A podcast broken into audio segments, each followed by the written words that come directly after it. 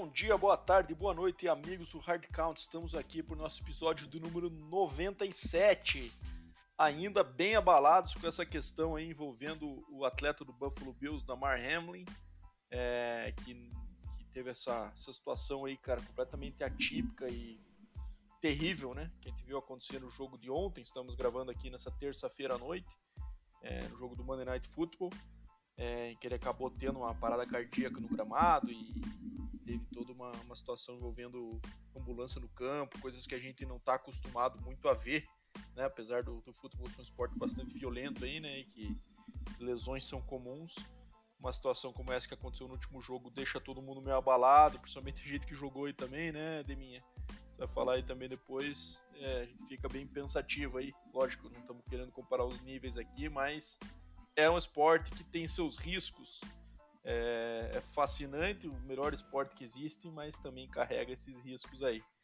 Né, meu amigo Deminha? Vamos aí fazer o melhor para fazer esse episódio render aí, mas essa notícia acho que deixou todo fã de futebol bem abalado, né?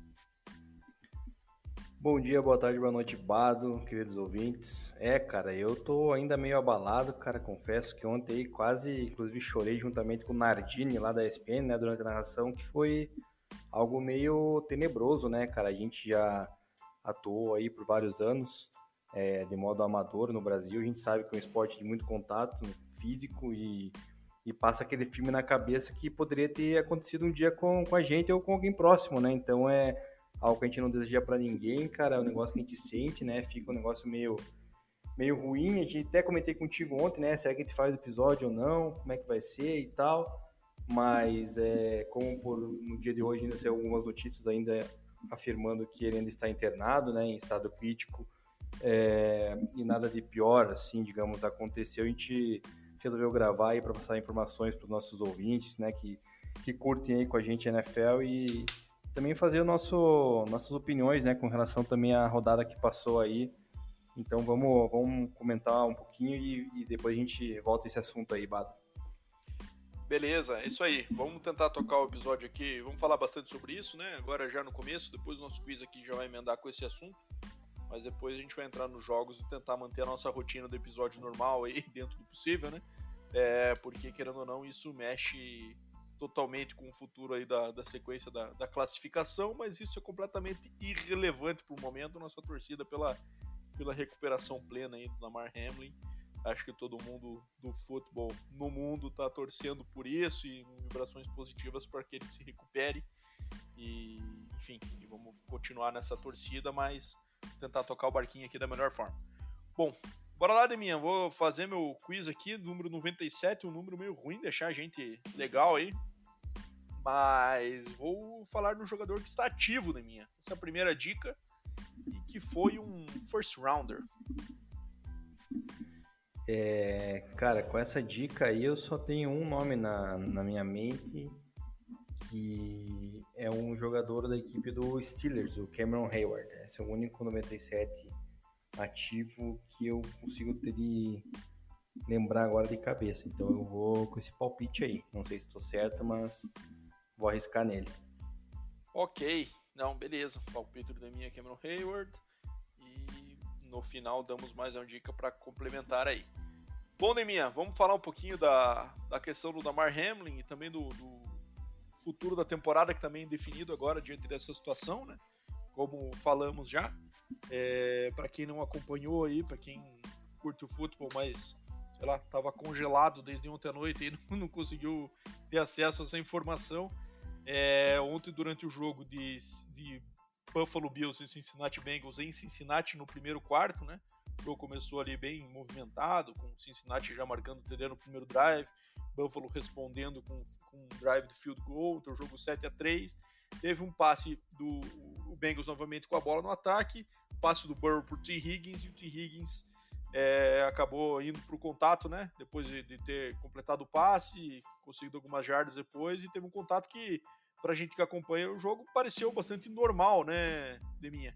É, não foi um contato que chamou atenção assim por uma violência extrema, então um, um contato podemos dizer de rotina, dizendo assim para esse nível de, de futebol e de, de, de, pancada que acontece na NFL. É, depois disso foi uma cena muito chocante, né, que o safety da Marham do Bills, número 3, acaba levantando é, da jogada, né? Estão levantando aparentemente como para seguir e ele depois disso ele cai subitamente ali sem nenhum tipo de, de resistência, completamente apagado. E aí a primeira coisa que a gente vê quando pensa uma cena dessa é concussão, né, Deminha? Que a gente já viu os caras aí é, caírem e ficarem meio desacordados por conta da concussão. Já viu acontecer isso algumas vezes nesse ano, inclusive o próprio Tua, que a gente já falou algumas vezes aqui no episódio também. Mas aí, cara, a gente viu que a situação foi demorando um pouco mais e a, e a notícia que chegou foi que ele já que ele estava recebendo massagem cardíaca é, o famoso CPR, né? CPR, né? Que é aquela massagem torácica ali para tentar recuperar os batimentos cardíacos. E as cenas que a gente começou a ver foram dos jogadores do Bills é, completamente desesperados diante da situação, né? Os jogadores chorando. É, o que assim é bem fora do comum. A gente tem algumas situações que às vezes os jogadores se machucam sério e eles fazem aquela roda, né? Joelho em volta, mandam vibrações positivas, mas daí, no geral, o jogador sai com o carrinho, faz um sinal positivo para a galera, jogo segue, tudo. E não foi o caso, o tempo foi passando, falta de informação, né? Acho que até para preservar familiares e tudo mais, essas informações não são divulgadas no momento que estão acontecendo, né? É, tem até essa prática de não filmar o jogador contundido ali enquanto está recebendo tratamento e tudo mais. E aparentemente ele recebeu esse tratamento no gramado é, conseguiram recuperar os sinais cardíacos, o pulso dele, né? Ainda no gramado, foi para ambulância, esperou a família para ir junto e foi para o hospital, onde desde então ele está é, entubado, né? E aguardando recuperações dos sinais vitais para que a gente possa ter notícias. Isso aparentemente ainda não aconteceu, ou ao menos não foi reportado aí pelo, pelo hospital da Universidade de Cincinnati, que é onde o Damar Hamlin se encontra. É, só acabando de retornar, isso acabou gerando uma situação bastante atípica, né? Porque isso não é comum acontecer, né? Graças a Deus que não é comum acontecer numa partida na NFL. Mas o que acontece geralmente com condições, cara? O cara sai removido, os times é, já se arrumam para começar o jogo. Essa situação é muito diferente porque não tinha condições de ter jogo, né, Demi? Os jogadores estavam completamente transtornados ali diante da situação e sem cabeça para pensar em, em esporte naquele momento. É, e aí eu até fiz uma crítica, né, minha na, naquele momento que a gente estava conversando na hora do jogo ali, porque pareceu que havia uma discussão entre os treinadores. Pô, vai continuar, não vai continuar? Cara, e essa decisão não pode ter, ser tomada pelo, por exemplo, cair no colo do McDermott para dizer se o time dele tem condição de jogar ou não. É uma crueldade muito grande com o treinador, uma situação dessa cair na decisão dele, né? É, e aí, aparentemente, isso não aconteceu, né? Foi só uma impressão que me deu naquele momento. Os times foram pro vestiário e aguardaram orientações da liga. Imagino eu também esperando, às vezes, notícias positivas vindas do hospital, né? É, às vezes, ah, já recuperou sinais, tá, tá melhorando tudo mais. Pô, beleza, daí eu acho que a situação seria diferente e o jogo provavelmente reiniciaria. Não foi isso que aconteceu, o tempo foi passando, indefinição, indefinição, e então decidiram por suspender a partida, sem nenhum tipo ainda de indicação sobre continuidade até que a gente tenha uma, uma estabilização e uma sinalização de, do avanço do, do estado de saúde do Tamar É, desde então, todos os times aí, todas as celebridades do, do, esporte estão dando forças, né? O mundo inteiro do futebol aí é, nas orações, sinalizando e mandando vibrações e mensagens positivas pro, pro Damar Hamlin. É, tem até um caso curioso que ele tem uma, uma fundação ali, né? Que, pelo que eu entendi, ele ele recebe doações para dar brinquedos para as crianças, algo do tipo. E, cara, bombou de doação lá, ele tava com mais de 700 mil. Quando antes do jogo ele tava com 3 mil dólares recebidos de doação, ali no, no momento da, da, situação já tava com mais de 700 mil dólares e, e, crescendo aí, né? Então foi um negócio que sensibilizou todo mundo, né? É, a torcida do Cincinnati também, tipo, demonstrou uma, um respeito, um negócio muito diferenciado também, né? É, até o que eu comentei ontem, né, o que mais me chama atenção nesses momentos, cara, é como que um estádio de, sei lá, 60 mil pessoas, 80 mil pessoas, não sei qual que é a capacidade do estádio do Bengals, consegue ficar naquele silêncio absurdo, né? Diante de uma situação dessa, torna o, o momento muito mais sinistro e, e, a seriedade fica evidente da situação. Enfim, esse foi o resumo do que aconteceu, e desde então não tivemos mais novidades, a Mar Hamlin segue no hospital e, e a gente torce para que a recuperação dele seja breve. Fala aí, Deminha, como é que foi a tua visão, a tua experiência sobre esse assunto? É, então, cara, quando aconteceu o lance, foi que você já narrou aí pra gente, e bem esquisito. Daí, na hora, até quando voltou a imagem com Josh Allen Stefan Diggs ali chorando, cara. Eu até comentei no grupo lá da galera do Broncos Brasil, eu falei, cara, foi algo bem mais sério do que uma concussão, né? Porque senão os jogadores não estariam ali chorando com aquela cara de desespero. Daí lembrei, né, daquela cena do Eriksen, né, na, na Eurocopa de 2020, que bem parecido também, ele desabou inconsciente, teve parada cardíaca, teve que ter reanimação e tudo mais, mas daí é outra história, porque daí eles acabaram retornando com a partida, mas nesse caso era impossível, né, Bada? Até porque, é, é, como é que posso falar?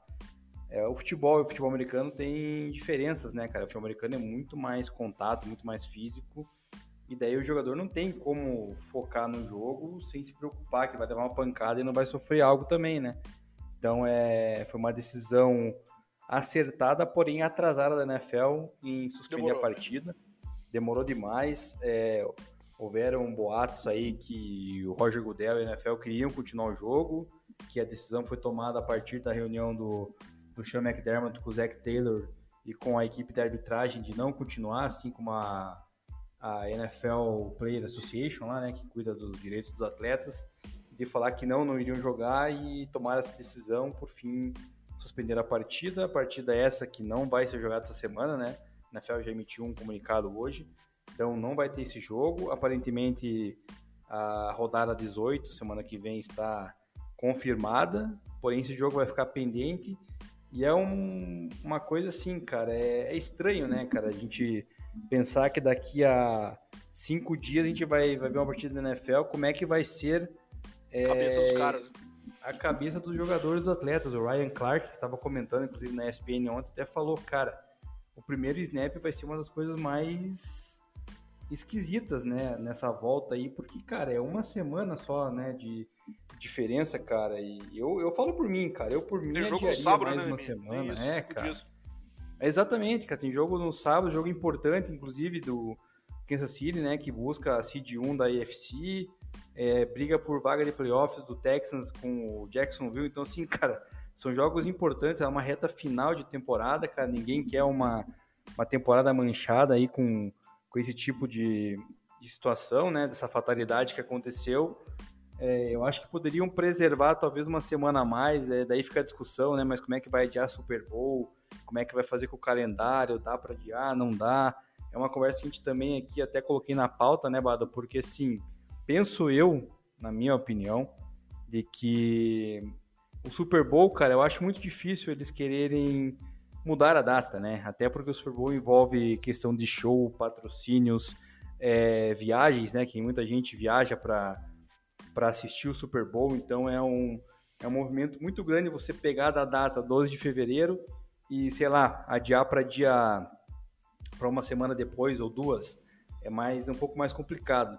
Mas o que pode ser feito, que eu acho, cara, é mexer no Pro Bowl, né, cara? A gente tem essa, sabe, tem essa semana do Pro Bowl aí, que é um evento que, cara, particularmente para mim já tá em, é, em desuso, né, cara? É um negócio que não, não me agrada, não me interessa assistir, tanto é que eu não assisto, é, porque para mim não, não tem mais a. Não tem empolgação, né? Os caras já não jogavam há 10 anos atrás, agora estão fazendo é, shows de habilidade e tal. Então, cara, é um evento que poderia ser adiado, talvez para depois do Super Bowl, ou manter e talvez adiar essa rodada número 1 um dos playoffs para para semana para a próxima semana e jogar o Bengals e Bills, né?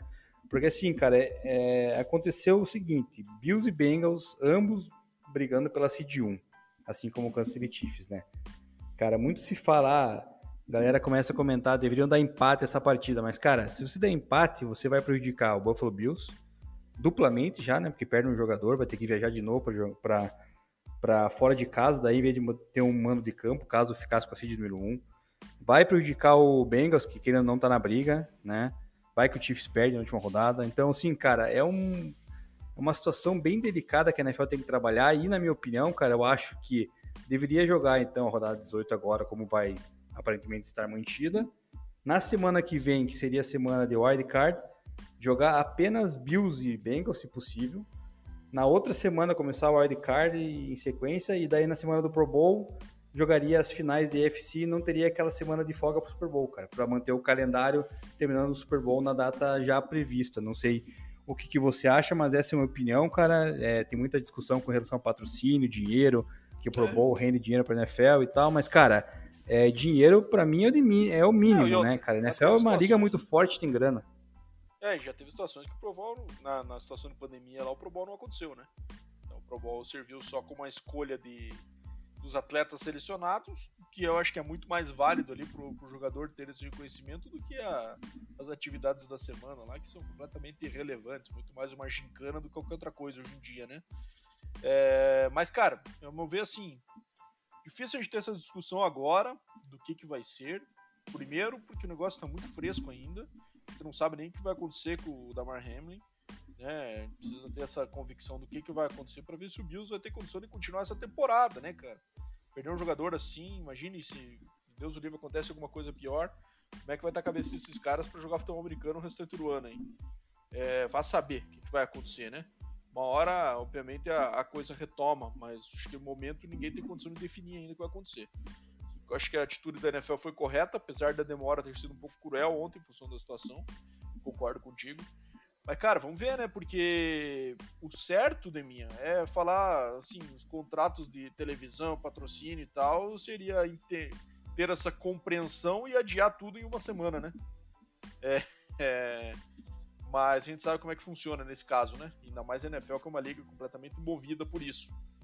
E que constantemente coloca esses interesses financeiros aí é, sobre qualquer outra, inclusive relacionado à segurança dos jogadores, né? Quando a gente tem essa questão aí dos jogos de quinta-feira, por exemplo, que os jogadores odeiam, né?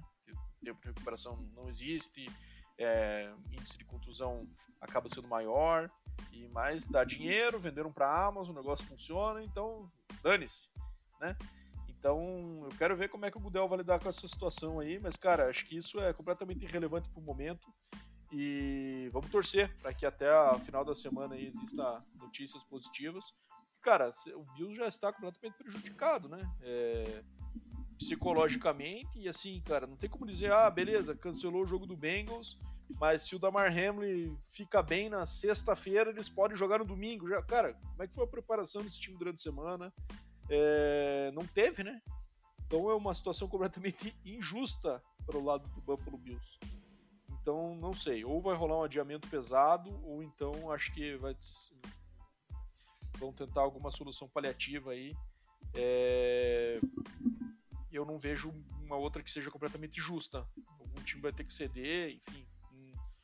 Não sei o que, que vai acontecer, Deminha. E eu acho que é cedo pra gente pensar nisso ainda. Mas enfim, é, vamos ver. E até essa questão mesmo, acho que nem a rodada agora dessa semana a gente tem que garantir que aconteça, né? É, diante desse cenário. É, exatamente, cara. Ainda depende de muito que vai acontecer com com o Hamlin, né? Cada recuperação, né? A gente espera que se recupere o mais rápido possível, que não tenha nenhum tipo de sequela, né?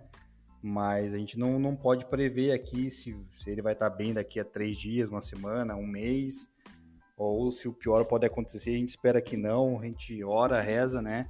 Para que não. Desde ontem estamos nessa, nessa corrente aí, mas é algo realmente bem delicado, cara. E enfim, tem que ver como é que vai proceder. Cara, eu particularmente essa semaninha aí de rodar a semana 18 já acho meio meio complicada, né? Pelo menos uma semaninha talvez para dar uma acalmada aí para os jogadores se recom, recomporem e tal, porque é complicado, né, cara? Que você falou, cara, não tem preparação, cara. Não sei se os times hoje treinaram, por exemplo, a maioria deles, né, cara? É um, uma situação que mexe muito, né, cara, psicológico, ainda mais no, no atleta de futebol que que, cara, a gente. Ontem até o, Ryan Clark falou na transmissão, cara, é, querendo ou não, cara, você passa muito mais tempo da tua vida, ele falou, com os companheiros de time do que sua família, às vezes, né, cara? É uma temporada Sim. longa aí, começa em setembro até fevereiro, basicamente. Então, pô, é, todo dia tá lidando com o companheiro e tal, você passa muitas horas, cara. Então, cria um laço, né, cara, né? Por mais que não seja teu familiar, mas é um laço que, porra, cara, você carrega pra tua vida, né, cara? Teu companheiro de time então é bem, bem complicado, cara. Eu não sei, cara. Eu acho que essa rodada 2 deveria ter sido adiada para outra semana ainda para dar uma, né, uma baixada na poeira, para dar uma acalmada, esperar notícias positivas do, do Hamlin, mas enfim, já que a NFL agora se pronunciou a favor da rodada, vamos ver até o final de semana se de fato acontece ou não. É, eu acho, cara, que os outros times devem estar treinando, sim. Assim, não tenho essa informação, mas imagino que sim. E aí é a questão, né? Acaba ficando uma situação muito. uma disparidade muito grande em relação ao Bill, seja psicologicamente, seja tecnicamente, tudo para ter, para que eles joguem esse, esse, fim de semana. Por mais que as notícias sobre o Damar Hamlin venham a ser positivas e tomaram que, se, e tomara que sejam, né? Mas enfim, vamos aguardar aí e torcer para que a gente tenha notícias boas logo para a gente começar a ter essas definições aí do que, que vai ser. Bom, acho que foi isso, minha. E vamos tentar tocar o episódio aqui um pouco mais rápido, já que a gente já abordou bastante sobre esse assunto, que de fato é o mais importante da semana aí. E até porque a gente teve também, passar pela rodada aqui agora, teve vários jogos aí que foram irrelevantes para a questão de classificação, né? Então acho que agora dá pra gente dar um skip nesses jogos aí, só falar rapidamente e, e falar dos que foram mais importantes para a classificação. Bora lá, Leminha? Vamos começar? Bora lá, vamos começar então. Bom, começando pela quinta-feira, então, como de costume, o Dallas Cowboys foi a, a Tennessee e venceu aí o, o, Titans por 27 a 13, é, num jogo que chamou atenção aí pelo, pela atuação do Joshua Dobbs, né?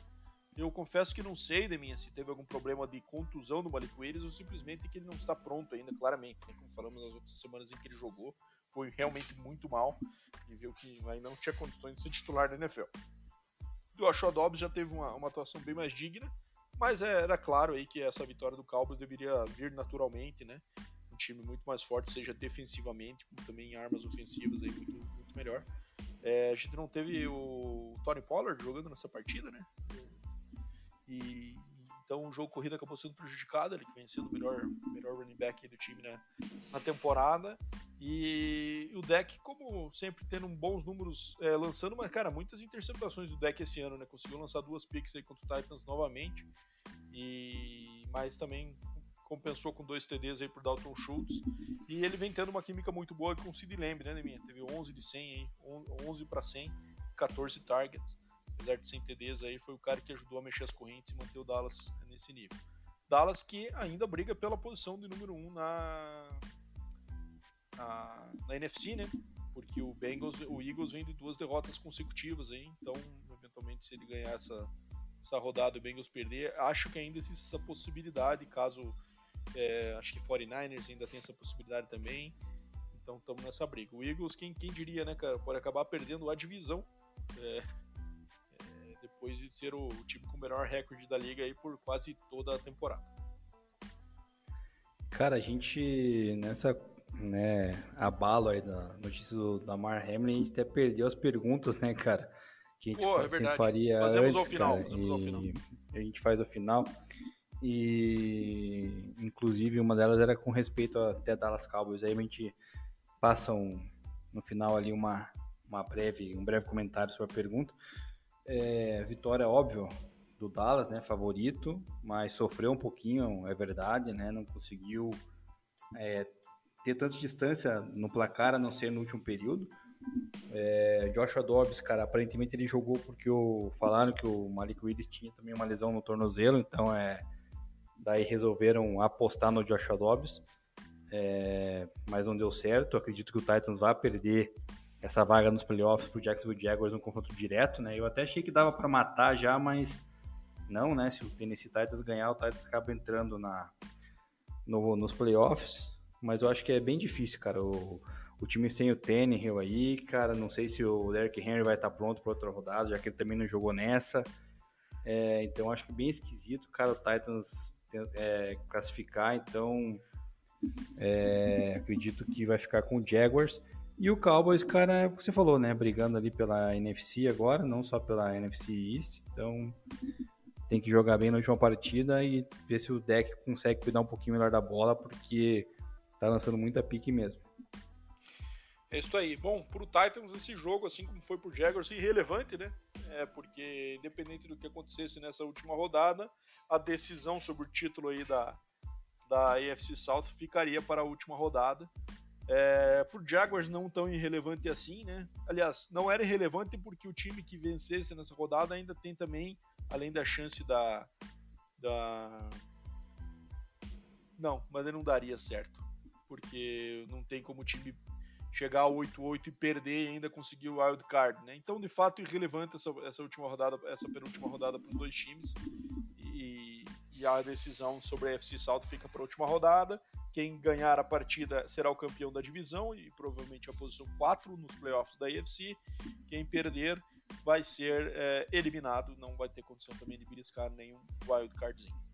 Beleza? Próximo jogo, Deminha, jogo rápido também, dois times já eliminados, dois times que mal na temporada, que é o Arizona Cardinals e o Atlanta Falcons. É, mais uma derrota do Cardinals aí, que acho que é o quarto QB diferente que já, ele já coloca de titular nessa temporada, foi o David Blau. E, e uma atuação, um jogo chato também, eu confesso que assisti pouco, era um jogo que não me interessou muito. Desmond Reader aí com uma atuação também de sem TDs e sem interceptações, né? É, e vitória do Falcons aí por 20 a 19, colocando o recorde de 6-10 e acho que o destaque fica aí pro Cardinals se de fato são os últimos partidos do Cliff no comando.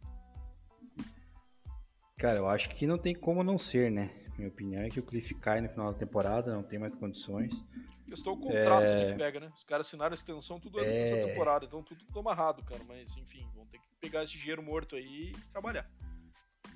É igual o Broncos, né, cara? Enfiou o dinheiro no, no nariz e. É, exatamente. Fazer o treinador, né? Não tem que fazer, cara. Tem que mudar, cara. Não dá. A gente tá vendo aí o que? A terceira temporada do Cliff, já que tá, tá nessa draga aí, né? O ano passado ainda tava um pouquinho melhor o começo e não deu boa. Enfim, tem que mudar. O Falcons, né? Foi, o jogo foi decidido no final, no field goal, né? Do, do cu, né? Então, faltando dois segundos.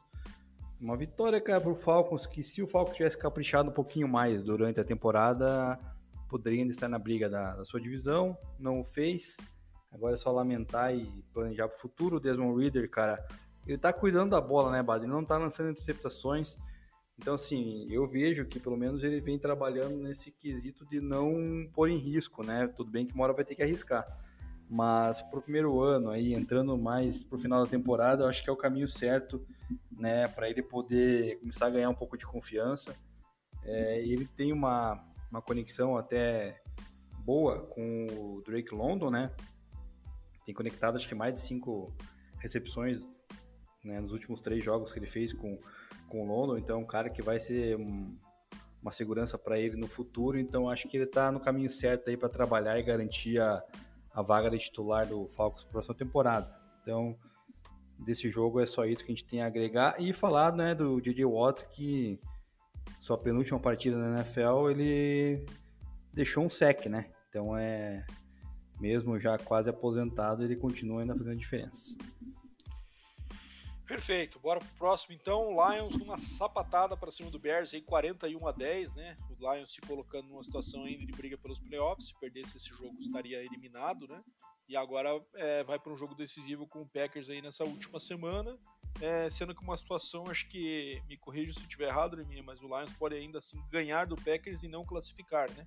Porque Exatamente. o Seahawks que está na frente, então se o Seahawks também vencer, é, estará classificado. Já o Packers tem uma situação diferente, que se ganhar do Lions, pela questão acho que de recorde dentro da divisão, ele ainda assim pode, ele ultrapassa o Seahawks, se os dois vencerem. Então o, Packers está numa situação de winning in e o Lions tem que ganhar e ainda torcer.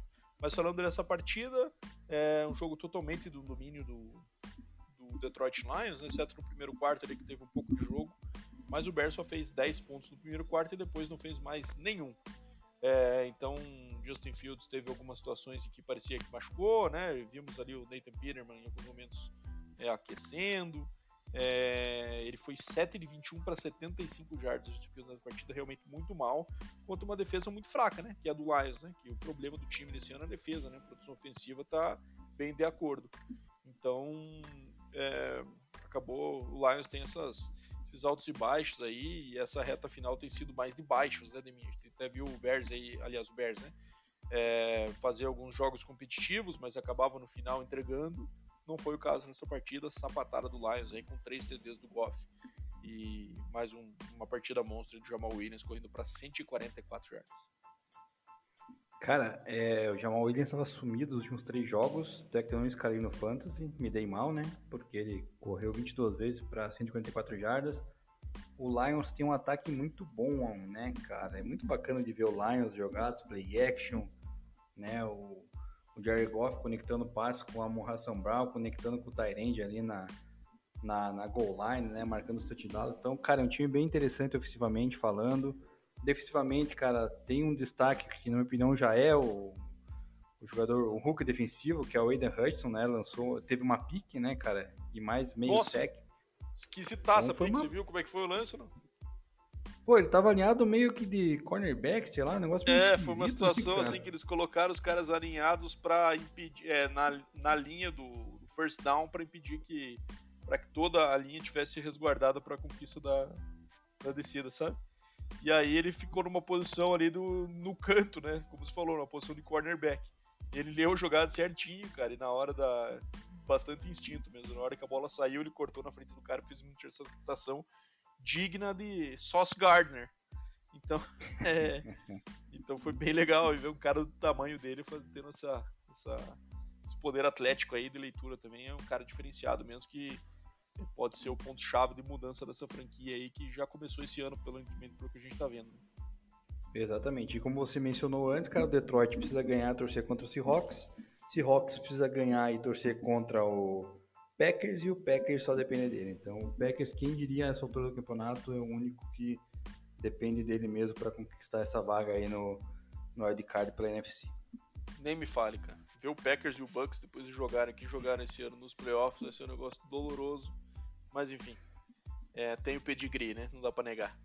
É, bom, bora agora pro nosso confronto aí, Deminha. Nossos times, cheio de polêmicas. Você gralhou no meu ouvido o fim de semana inteiro aí por conta dessa partida e que a arbitragem prejudicou e que o Broncos podia ter ganho e não sei o que, não sei o que para lá, não sei o que para cá.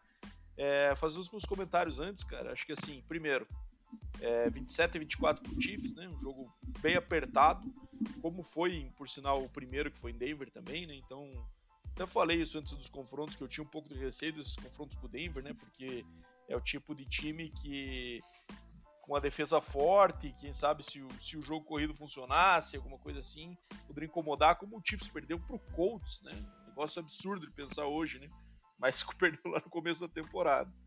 É, meus comentários. Primeiro, acho que o Mahomes garantiu a sua condição de MVP com essa partida, né? Com três TDs, apesar de ter lançado uma pique. É, foi muito legal ver ele distribuir bem a bola aí para, cara, 3, 6, 9, 11 receivers diferentes na partida. E num jogo que até o Kelsey foi abaixo, mesmo assim ele conseguiu aí 328 jardas e 3 TDs. Então, o Kadarius Stone se mostrando uma peça-chave aí no, nessa, nessas novas armas né, que, que, o Chiefs adquiriu durante essa temporada e ele chegando aí no decorrer. Mas, cara, dois pontos para mim são claros. Primeiro, a defesa do Denver é a defesa que mais incomoda o Mahomes na liga. É, pelo que a gente pôde ver esse ano, né? O Chiefs perdeu para o Bills, perdeu para o Colts e perdeu para o Bengals. Bills e Bengals com ataques muito fortes, né? Que são times que conseguiram dar aquele match ali contra o Mahomes, no sentido de eu marco de cá, você marca de lá, vamos até o final assim, quem ficar com a bola por último leva, né? É, mas a defesa, de fato, que mais deu problema. E o Colts, uma situação completamente atípica. Um jogo que o Chiefs fez, fez cagada do começo ao fim e fez questão de perder, parece, né? É, agora, do, do, do, Broncos, não. É, o Mahomes teve mais uma interceptação, foram três no primeiro jogo e mais uma, né? Então foram quatro interceptações no ano aí contra o Broncos. É, o começo do terceiro quarto do Mahomes foi terrível, né? Ele acho que teve seis ou sete passes incompletos seguidos, que foi a, maior, a pior marca do ano dele, em sequências de passes incompletos. E então, assim, o Denver é um time que, se tiver um ataque no ano que vem, pode vir a incomodar e beliscar uma vitória aí contra o Kansas City depois de desses, sei lá, mais de 10 anos ainda, né, não sei quanto tempo faz aí que, que não ganha. 8 anos, não sei. É, e, cara, outro ponto que para mim é, é claro, o Chiefs precisa cortar o Harrison Butker. É, ele vai custar os playoffs do Chiefs esse ano se, esse, se essa decisão não for tomada. Eu acho que ela não vai ser tomada, tá? Acho que a decisão pode ser tomada no off-season. E não, vai, e não vão cortar ele agora, porque vão acreditar que ah, ele se machucou, ele não tá no 100%, vai recuperar. Mas, cara, todo jogo ele perde chute. Chute fácil, né? Extra point, é, field goal curto. Então não é que ele tá perdendo chutes impossíveis, ele tá perdendo chutes que se conta que o teu kicker vai marcar para garantir manter o jogo sob controle. Pontos esses que sempre fazem falta no final e voltam para atormentar, né? Tanto que o jogo foi três pontos de diferença aí. É, enfim, esses são os meus pontos de consideração. Sei que o Demi tem algumas questões de arbitragem aí, com as quais algumas eu concordo, outras não. Vou deixar ele comentar um pouquinho também sobre isso. Fala aí, Demi. Bom, primeiramente, cara, o Russell Wilson teve uma partida, né, mais uma vez boa contra o Chiefs. A primeira tinha sido também após ter lançado uma pique ruim.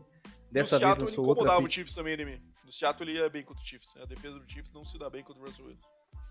É, então, ele lançou uma pique horrorosa, é verdade, mas quando ele teve que sair do pocket, correr, resolver com as pernas, ele foi lá no dois touchdowns, então manteve o jogo no, no Broncos parelho, né? Esse jogo, inclusive, né, Baro, teve quatro, se não me engano, quatro trocas de placar, né? Viradas. De então, de liderança. Foi um jogo bem dinâmico. E aí a gente entra no ponto, né, da, da liderança que o Broncos estava à frente, quatro pontos no marcador, no finalzinho já, se não me engano, do terceiro período, quando estava numa situação de terceira para longa, Russell Wilson conectou um passe longo para o Curtis Sutton, mais ou menos umas 30, 35 jardas.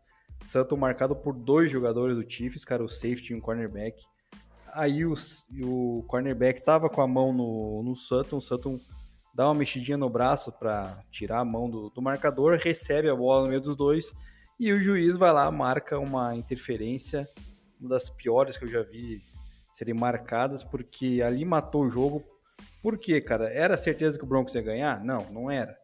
Porém, com quatro pontos à frente, indo para o quarto período, você na linha de 40 jardas do ataque, é onde pegaria, pegou a bola o Sutton, né? Quando ele foi derrubado, teria chance de chegar no field goal, que poderia deixar pelo menos o jogo em sete pontos, diferença dos três pontos, inclusive, que definiu o placar da partida, né? No 27 e 24. O Broncos poderia é, eu... botar pressão no Chiefs, né? Pode falar. Não, não, concordo contigo. Acho que poderia enroscar, mas acho que tinha muito tempo pro relógio ainda. E como a gente conversou, eu acho que o Mahomes continua, costuma elevar o nível quando tá com essas situações ele tem que buscar o placar e tal. Ele costuma jogar mais, então acho que tendo o quarto inteiro para acontecer, acho que é meio long shot dizer que, é, que o Denver venceria, né? Eu sei que não foi isso que você disse. Mas mesmo assim, acho que obviamente coloca uma pressão a mais e aumenta o risco de alguma uma cagada acontecer ali. Exato, ainda mais o Mahomes que já tinha lançado uma pick na, na end zone, né? Então, aí se tivesse essa abertura de placar, ele seria diferente. O que aconteceu? O Broncos não converteu daí a terceira, ficou terceira para 20, se não me engano. É, devolveu a bola num punch e o Kansas em 3 minutos, 4 minutos marcou um touchdown. E na outra posse de bola, daí o Russell Wilson lançou uma pique e o Kansas daí virou a partida, né? Virou então, daí um momento o... do jogo, essa, essa é, exatamente. É, então ele eu concordo. Eu acho que eu, eu concordo que achei muito suave o contato minha. Eu acho que também não marcaria. Achei que existiu o contato ali e o cara do Chiefs valorizou, né? Aproveitou a mão esticada do Santos e caiu para trás. E aí o juizão ali viu como se. Muito raro a gente ver uma offensive pass interference nessas situações hoje em dia, né, minha? A gente vê bastante essas offensive pass interference naquela jogada que eles chamam de pick plays, né? Que o cara tá ali cruzando com o outro, o, é, no, no, começo da, da jogada, faz uma rota que, que elas se cruzam, e daí o receiver de uma rota bate no corner do outro ali para o outro ter separação. E isso, isso costuma marcar com frequência mesmo.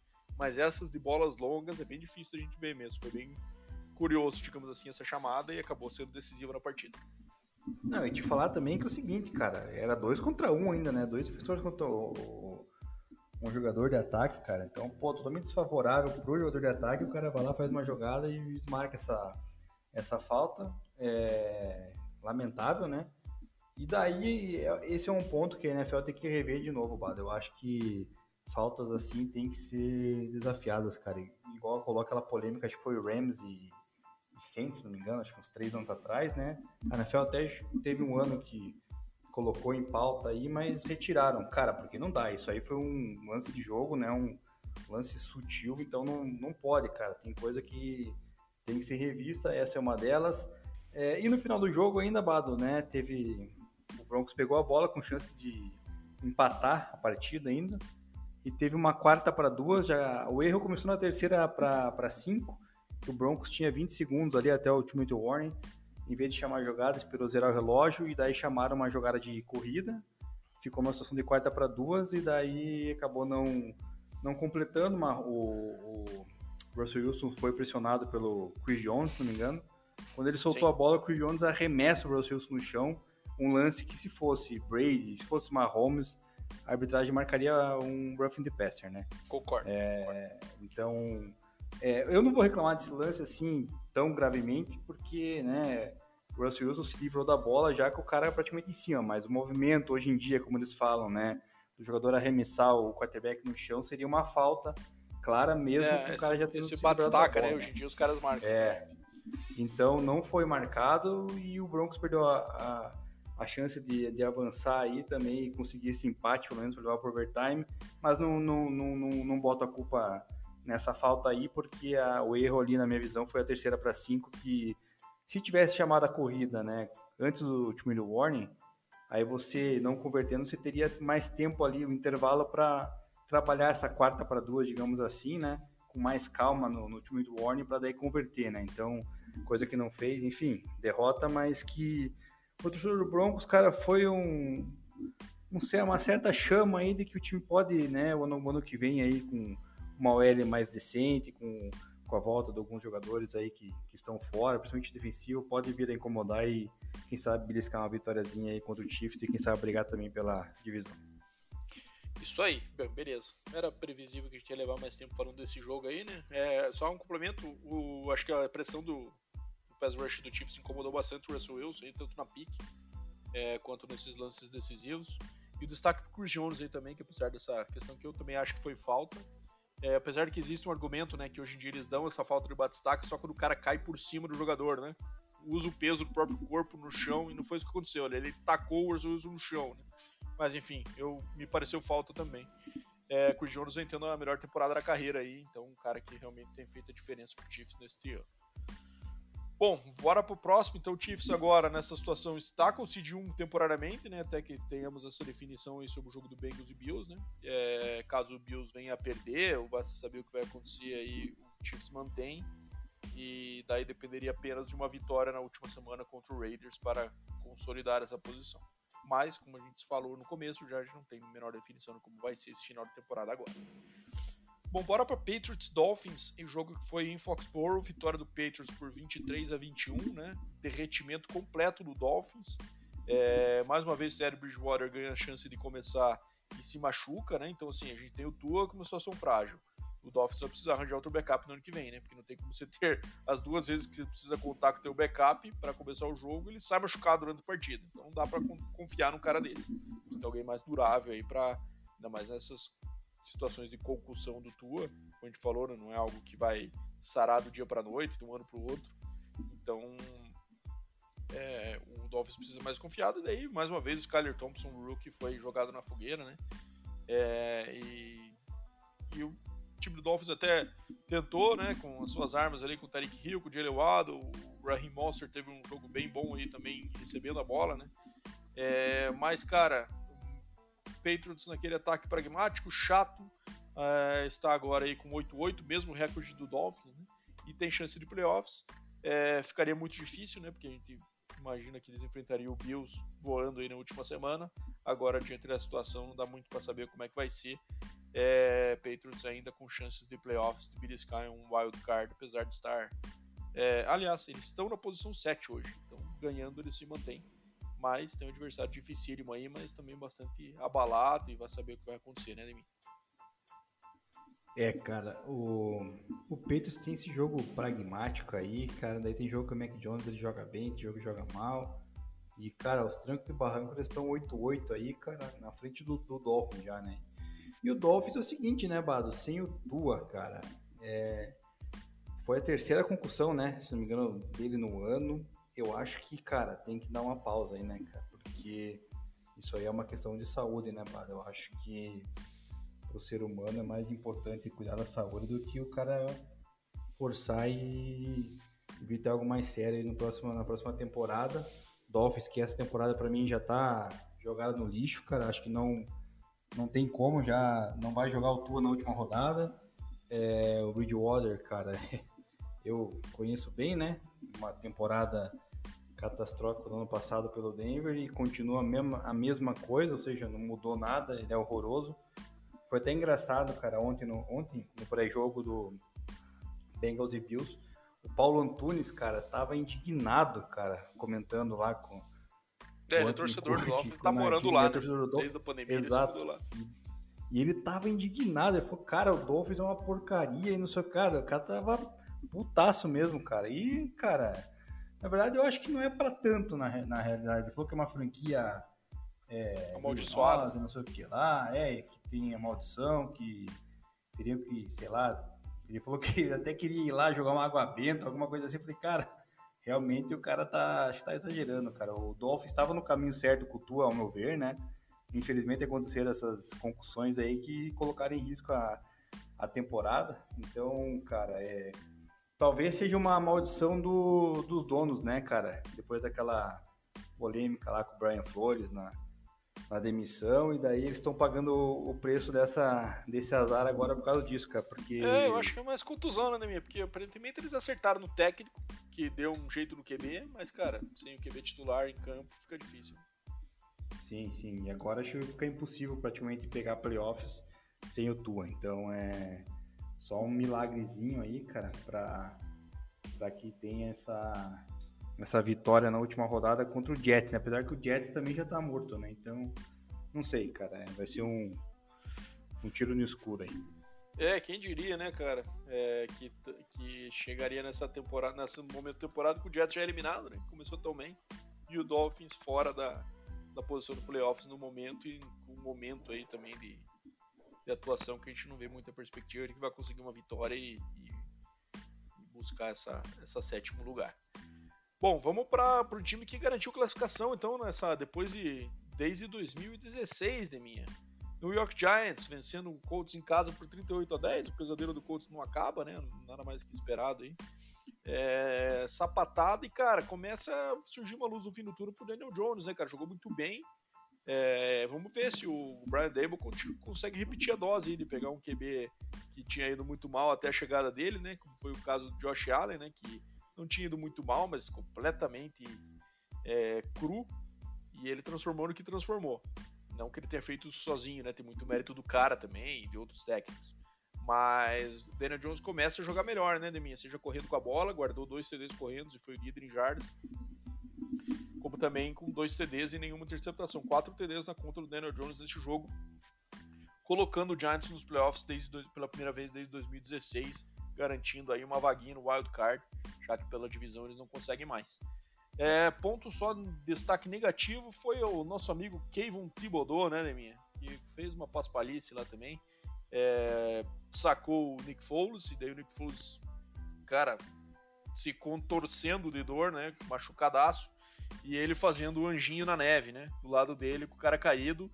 É, exagerou, né, Demi? Uma coisa ele não ter visto, mas ele tava batendo no Foles caído e fez umas 10 vezes o movimento, impossível que não tenha percebido o médico chegando, todo ele ali. E aí isso foi reforçado porque depois com o Nick Foles sendo tirado de kart do campo, ele fazendo gestinho pra torcida que tinha colocado o cara para dormir. Então eu achei um pouco é, antiético aí do nosso amigo Thibodeau que se passou um pouco nessa, nesse lance. Anjinho na neve sem neve, né? É, sem neve. Sem neve. E, e, cara, é, vai aprender, né, cara? Jogador calouro aí, né, cara? Vai ver, às vezes se empolga um pouquinho aí, mas vai aprender, né, cara? Não é. Tem que respeitar Sei não, tava um curtindo, mais. tava curtindo o post no Twitter que tava que estava referendando essa situação. Então, não sei se ele aprendeu muita lição, não. Cara, acho que aprende, Bado, porque se ele não aprender, cara, daqui a pouco a vida no campo vai ensinar, velho, entendeu? Daí vai ficar esquisita coisa para ele aí, cara, ainda mais depois desses acontecimentos que a gente teve essa semana aí. Então acho que o cara tem que botar a mão na consciência e dar uma, uma baixada de bola. Eu acho que pode ser que é, essa fatalidade que aconteceu ontem no jogo do Bills possa né, iluminar um pouco a cabeça do Thibodeau. É, Daniel Jones realmente, cara, jogou muito bem, cara. É, esse jogo apareceu bastante, né, no Red Zone, tava acompanhando pelo Red Zone, apareceu bastante porque, cara, era TD toda hora do Giants, né, cara, toda hora o Giants chegando e tal. Então, é, foi um jogo bem, bem interessante. O Colts, cara, é, não sei o porquê não tava na, no Power Ranks na frente do Broncos, cara. Fiquei até meio assustado nessa última rodada aí que fizeram um Power Ranks, botaram o Broncos como o pior time da NFL, cara. Eu falei, cara, pera aí, velho, que, que, se... que, que tá acontecendo, cara? Vocês não estão assistindo as últimas jogadas, os últimos jogos do, do Broncos aí, que mesmo perdendo ainda tá com né, desempenho um pouco melhor e tal, enfim. Mas o Colts claramente tá brigando ali para ser o pior time da, da liga, né? Só não vai ser o pior, Bado, porque o, o recorde do Texans não permite alcançar mais, né? Senão era, era bem impossível do, do Colts ficar em, em último lugar esse ano na classificação geral. E vai para a última rodada praticamente sem Foles também, né? Vai com o Sam Ellinger para cumprir tabela aí contra a equipe do. Cara, contra quem Colts joga mesmo? É contra. Colts enfrenta o time do. Do Texans, cara. Vai perder pro Texans, cara. É o Texans, vai perder pro Texas. É, acho que tem tudo para perder, né, cara? Ah, Mas tá vamos, é, vamos ver o que acontece aí na Beleza. semana que vem.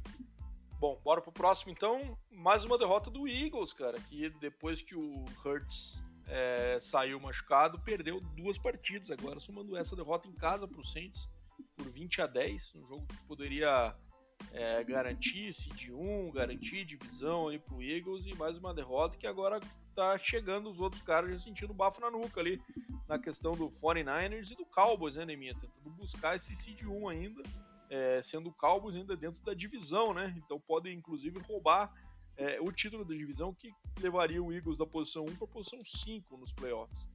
Então seria um desastre completo se isso acontecer. Vamos ver se agora eles apressam a volta do Hurts, já que chegou essa, essa situação de emergência aí, né? É, o Eagles que pega pega quem na última rodada aqui, de minha, pega o Giants já classificado, né? E o Giants sem possibilidade de mudança na sua posição de playoffs, então possivelmente até poupando jogadores, né, para ganhar essa semana de descanso aí é, em relação a é uma decisão difícil, né, em relação aos outros times, né, porque só o time 1 que ganha uma semana de descanso, né, o time que mas o Giants diante da situação pode poupar e, ganhar uma semana de descanso mesmo estando aí numa posição do wild card, né. É, só que posição difícil pro Siriani, né, cara, porque vai enfrentar o Giants reserva. Será que ele, ele arrisca aí sem o, o Hurts e achar que mesmo com reserva dele vai ganhar e vai conseguir manter, ou ele vai por tudo ou nada e mete o Hurts em campo mesmo está 100%? Enfim, decisão dificílima para tomar aí pro nosso amigo Siriani, mas o cara recebe para isso. Então vamos ver o que, que rola aí. Gardner Minshew decepcionando, principalmente naquela pique, quando o jogo estava 13 a 10, que ele lançou ali, se não me engano foi até uma pick 6, né? Ele lançou a pick 6 que acabou, isso mesmo, do Marshawn Lattimore, que acabou definindo a partida num, quando o jogo ainda estava sobre, sobre alcance do, do Eagles. É, o Eagles derrubou muita gente essa rodada aí, né, cara, na, nas bets. É, ninguém botava. Eu não botava fé que o Eagles fosse perder pro Saints, né? Mas aconteceu, cara. O Saints, né, jogando ali praticamente para nada, né? Porque já não tinha mais chances é, de playoffs, visto que teria que ganhar e ganhar a última, ainda torcer por resultados contra o, o Bucks improváveis, então é joguinho mais protocolar do Saints e levou a vitória aí porque o Minchel acabou cometendo esse erro. É, o jogo terrestre do Philadelphia não emplacou, né? Isso aí prejudica muito e corre riscos. Depois a gente fala mais aí no, na, nas perguntas dos ouvintes, mas corre grandes riscos de perder essa seed número 1. Um. Isso aí. Bom, bora pro próximo então, minha Tampa Bay Buccaneers vencendo a divisão com a vitória aí sobre o Carolina Panthers por 30 a 24. O jogo foi apertado, né, Neminha? Mas o Bucks ainda tem, conseguiu garantir essa divisão, apesar de ter sido a meia forceps, né, já que o nível de atuação tem sido bem baixo. É, e ainda tem chance de não fechar a temporada com recorde negativo. Né? Então tá em 8-8, aí vencendo a próxima fica 9-8 e fecha a temporada ainda positivo.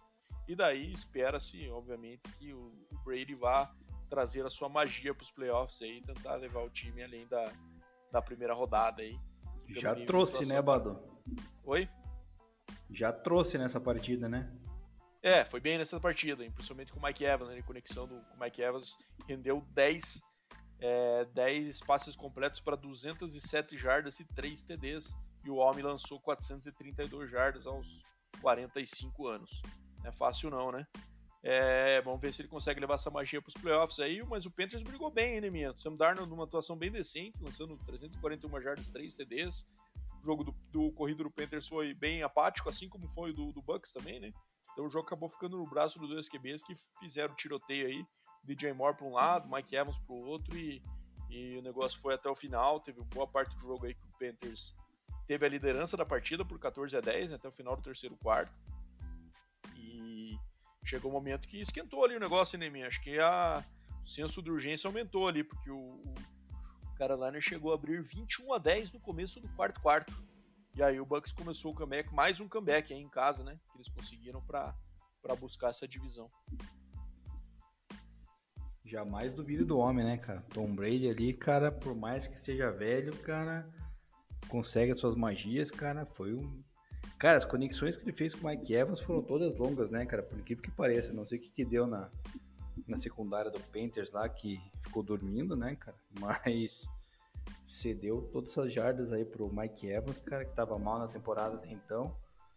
É, se o Bucks, cara, na última partida jogo que é contra o Falcons, né, ganhar e ganhar bem, cara, aí começa a acender aquela luzinha ali de que Tom Brady está on, né? Então não dá para duvidar do homem, cara. É, mas ainda tá tá aos trancos e barrancos, né? Então vamos esperar para ver como é que vai ser essa última partida contra o Falcons, para ver se o Bucks vai conseguir chegar bem nos playoffs, possivelmente vai pegar, possivelmente não, né? Vai pegar acho que o número 2, né?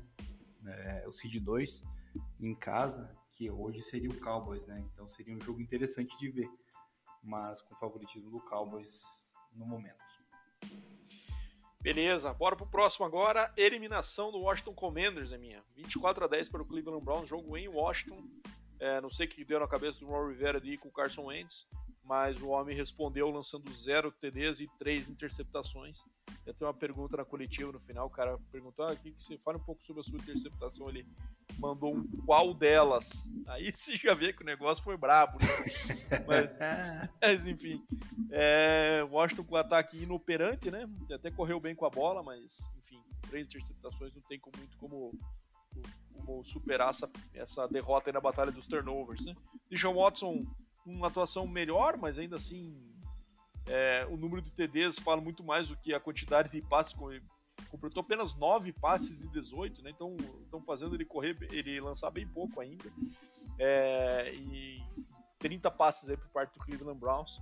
Mas o que mais ficou de destaque nessa partida foi a pergunta na coletiva para o nosso querido Ron Rivera, em que ele, é, ao ser perguntado sobre a eliminação do Washington, que se o Green Bay ganhasse, o Washington estaria eliminado, ele aparentemente não sabia que o time poderia ser eliminado com uma derrota nessa semana.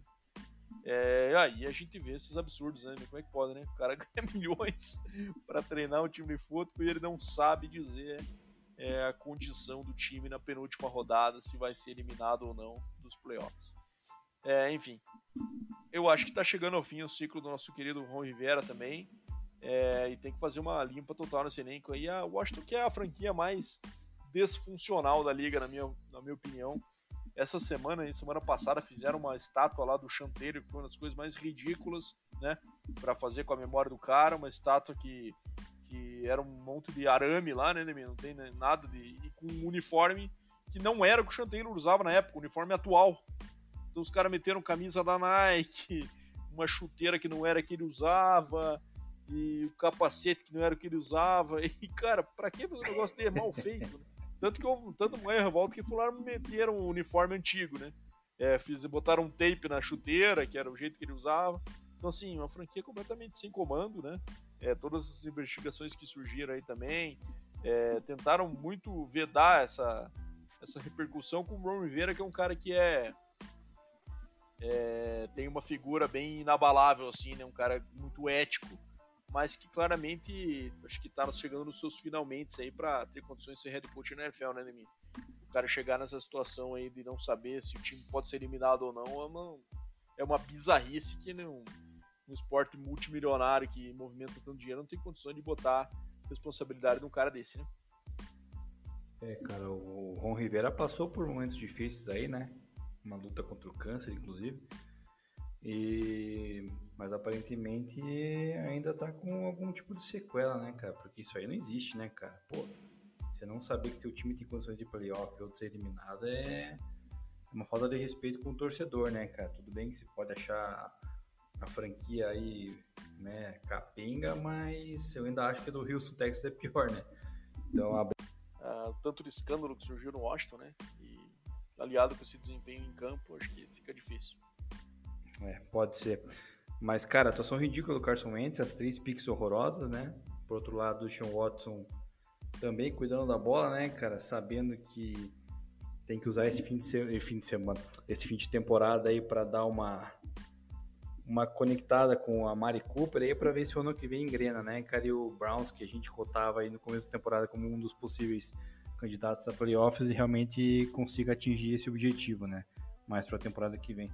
Então, é, o joguinho foi também bem mal menos, né? Bem sem graça e não e graças a Deus acarretou com essa eliminação do Washington, né, cara, porque seria triste de ver o Washington nos playoffs. É isso aí. Bom, bora pro próximo agora, Deminha. Dá pra gente passar mais rápido aqui, né? Jacksonville Jaguars vencendo por 31 a 3 o Texans fora de casa. Jogo amistoso aí pro, pro Jaguars, né? Já que, como falamos, independente do resultado, a decisão da AFC South fica para semana que vem. É, e conseguiu rodar o elenco aí, deu poucas carries para o seu running back, pro seu running back titular. O próprio Trevor Lawrence também não jogou o jogo inteiro, né? Entrou o CJ Better em algum momento na partida. Então acabou. E o, e o Texans aí com, com pouco rendimento, né? Tem muito pouco talento nesse roster, né? Então acho que resultado normal.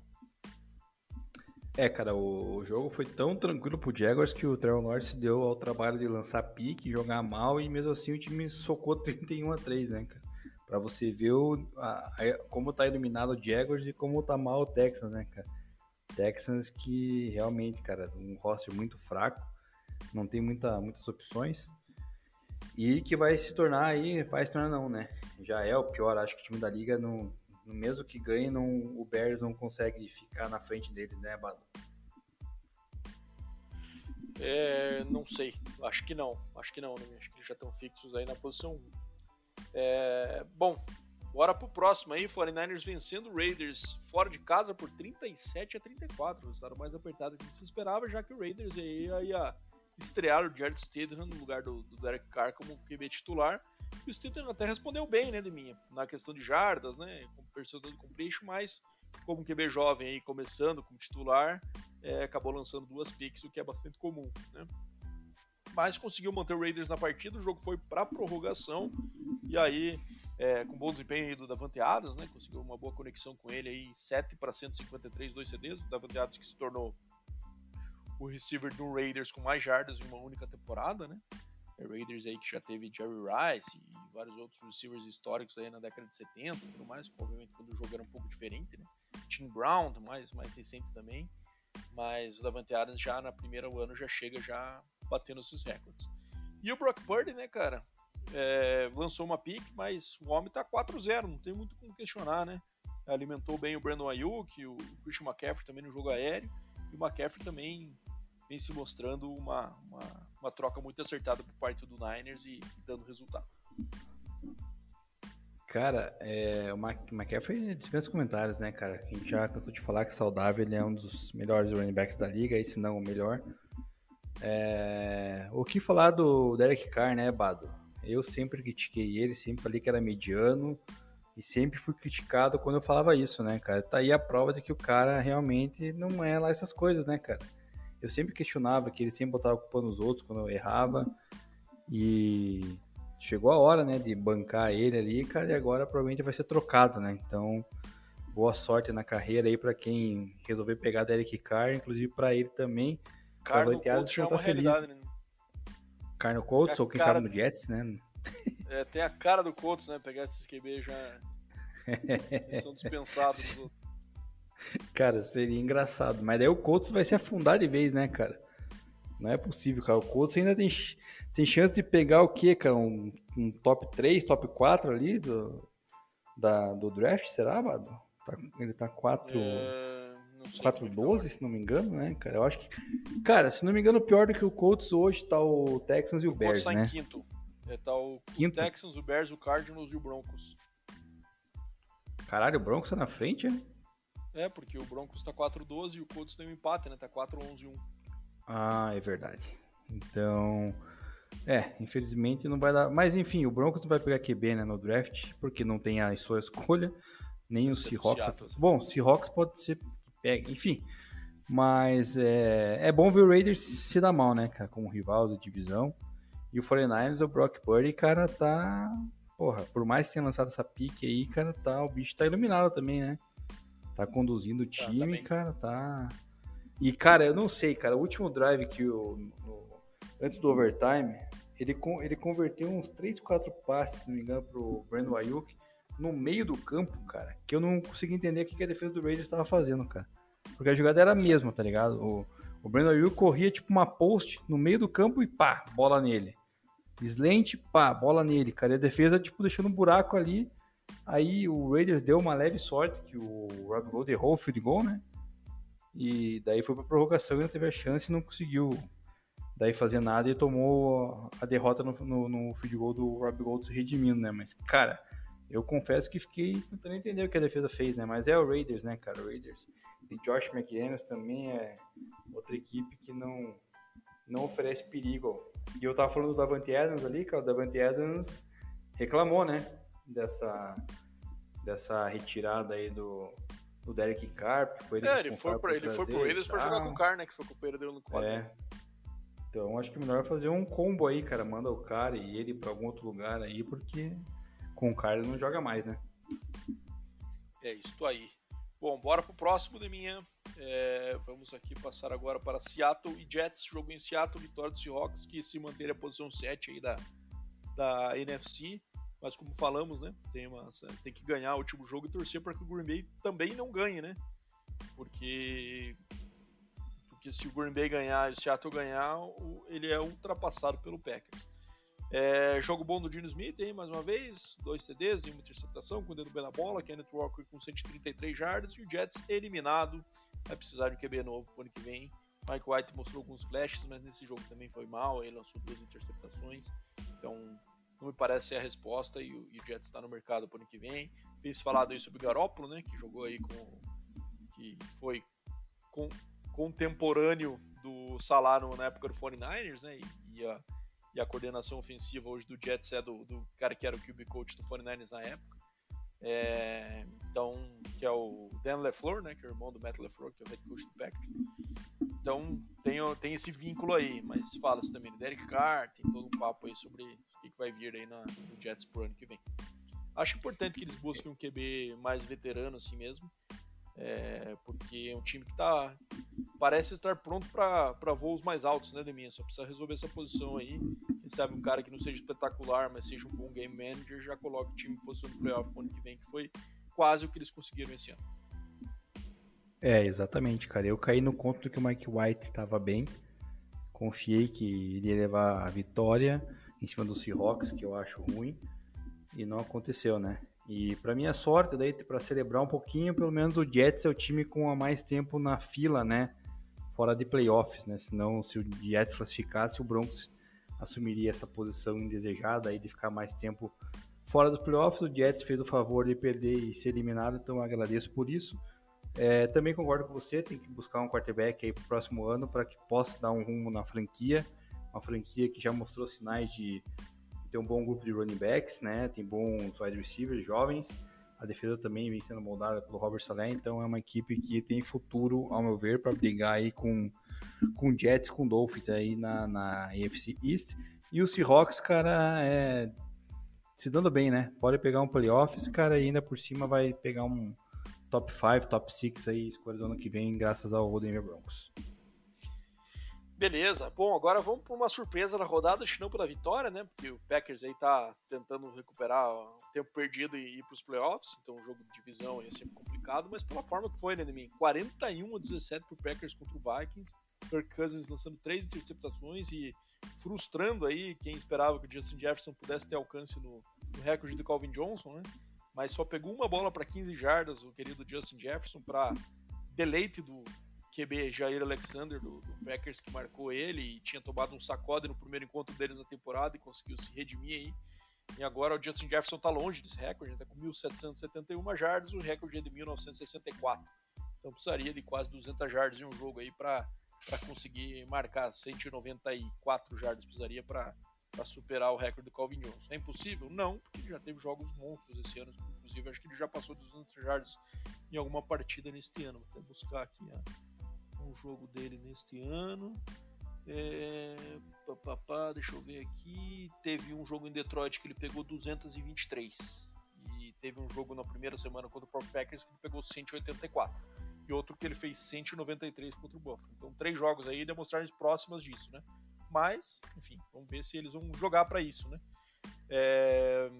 E o Packers aí se, se aproveitando também desses erros, né? Um TD de retorno, um TD de interceptação, é, o Rodgers teve menos jardas passadas do que corridas, né, cara? O time correu mais jardas do que passou, que é bem bizarro da gente pensar isso num time com Aaron Rodgers, né, cara? Ele lançou 159 e o time correu para 163. É, mais suficiente aí para essa vantagem ampla que o Packers construiu durante a partida e conseguiu manter até o final. Então o Packers agora controlando o próprio destino, ganhou, tá dentro, posição 7 da NFC. É, cara, foi um resultado meio esquisito esse jogo, né, Bado? Pô, foi uma facilidade tremenda do Packers, cara. E total é, descompatibilidade aí do Kirk Cousins com o Justin Jefferson. O Jefferson ficou até pé da cara, jogou Hamilton no chão, enfim. É, pra tristeza de quem tinha ele no Fantasy, na última rodada não desempenhou nada, né? E eu esperava que o Vikings ganhasse, né, cara? Tirasse o Packers, eliminasse um rival, né? De divisão, mas não, não fez, cara. Colocou o Packers no jogo aí, cara. E se bobear, vão se pegar lá pela frente, ainda dependendo da combinação do resultado, e pode rodar, né, Bado? Então, é, não sei se foi muito interessante essa derrota aí nesse momento da, da temporada aí do, do Vikings pro Packers. Não, mas, o Vikings enfim, caiu pra então... terceiro, né, cara? Quase a temporada Pois é, mas em segundo, né? Brigando pelo primeiro, até com o Eagles ali, esperando que o Eagles tivesse aquela quedinha, e agora no final acabou entregando essa posição pro Nine. Exato, daí pode pegar o pack de volta. Imagine, cara, o Aaron Rodgers é back-to-back -back MVP, né, cara? Não dá pra duvidar do cara, né? Então, esquisitou aí pro Vikings, cara, que também, né, cara? Assim como o Eagles, a gente quando espera que vai dar boa, os caras dão uma, uma tropeçada. Bom, bora pro próximo. Esse aqui dá pra gente passar mais rápido. O clássico do Los Angeles Chargers e Rams, 31 a 10 pro Chargers, que é, consolida sua posição aí de número 5, né, nos playoffs da AFC, ainda com briga pelo é, superando o Ravens nisso, né, inclusive, né, essa vitória. O Ravens estava em 5 e agora o Chargers superou, o Ravens agora está em sexto. É, é jogo bom aí do, do nosso querido Justin Herbert com dois TDs, bom percentual de completions, é, Just, o Austin Eckler também correndo 10 vezes, mas voltando 122 jardas e 2 TDs. É, enfim, totalmente sob controle e o Baker não, conseguiu mover bem a bola aí. É, pelo lado do Rams, vitória esperada e tranquila do Chargers. É, o Chargers se consolidando aí, né, na, em posição mais para cima aí na, no wild card e a equipe do Rams, cara, já era esperado, né, cara? Um time que não tem muito a, a, a apresentar sem Stafford, sem Cooper Cup, né? Então, é, só de interessante foi o Ken Akers aí, que aparentemente renasceu, né? Correu aí mais de 123 yards, então pode ser que o ano que vem venha ser um cara confiável aí, principalmente para quem joga fantasy, né? Porque fora isso, cara, o Ken Akers passou boa parte da temporada meio sem fazer nada, resolveu jogar nos últimos dois jogos, cara. Então, o negócio tem, é esquisito. Bom, e fechando aqui a rodada, né, já que a gente não vai falar aí de Bengals e, e Bills, que já falamos no começo, a situação que aconteceu. Steelers vencendo o Baltimore em Baltimore. E, cara, é, o Mike Tomlin é foda, né, cara? Não tem outra palavra pra falar, né, cara?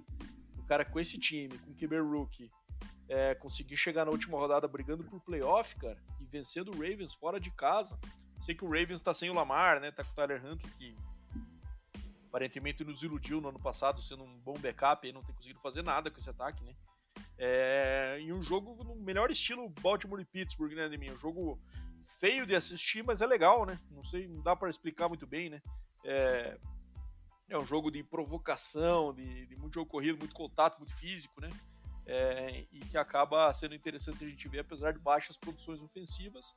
E fica o destaque para o nosso querido Kenny Pickett, que ao final teve um jogo bem discreto, né? Mas ao final conseguiu puxar um drive da vitória e fazer o TD da vitória ali conectando com o Nadir Harris no canto da endzone. É, então, assim, Baltimore perdeu mais uma posição do playoff. É, o John Harbour estava bem insatisfeito, né?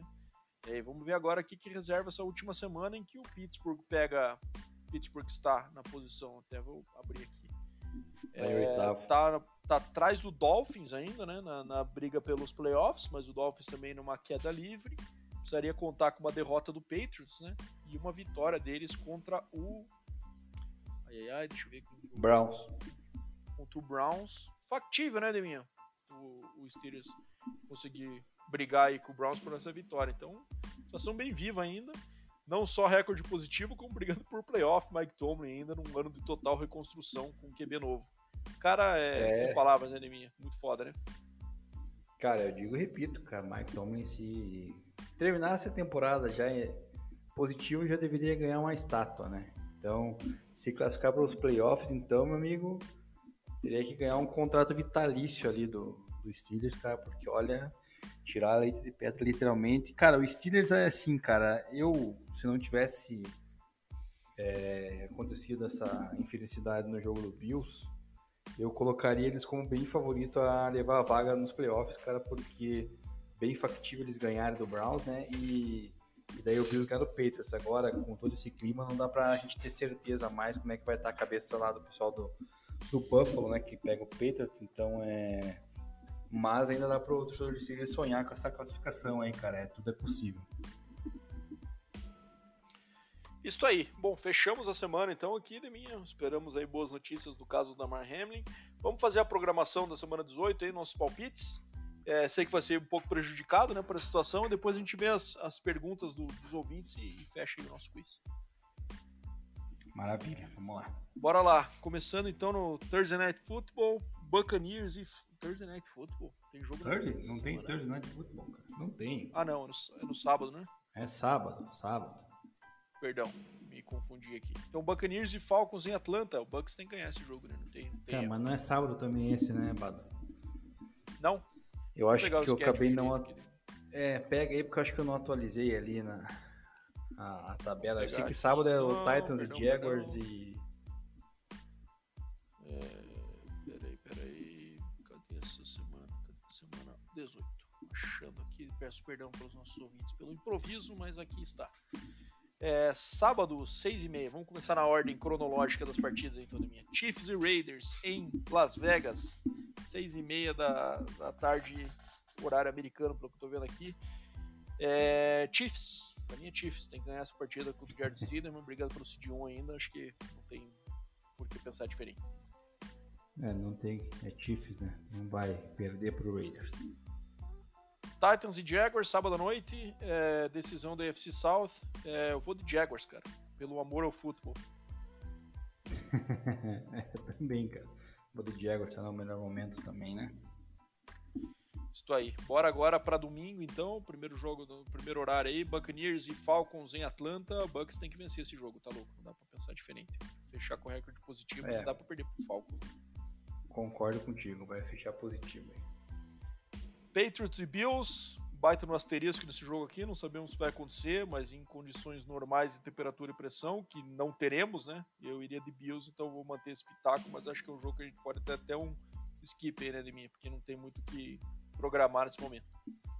É, eu iria de Bills também, mas agora é uma incógnita, então vamos, vamos deixar em aberto, né, cara?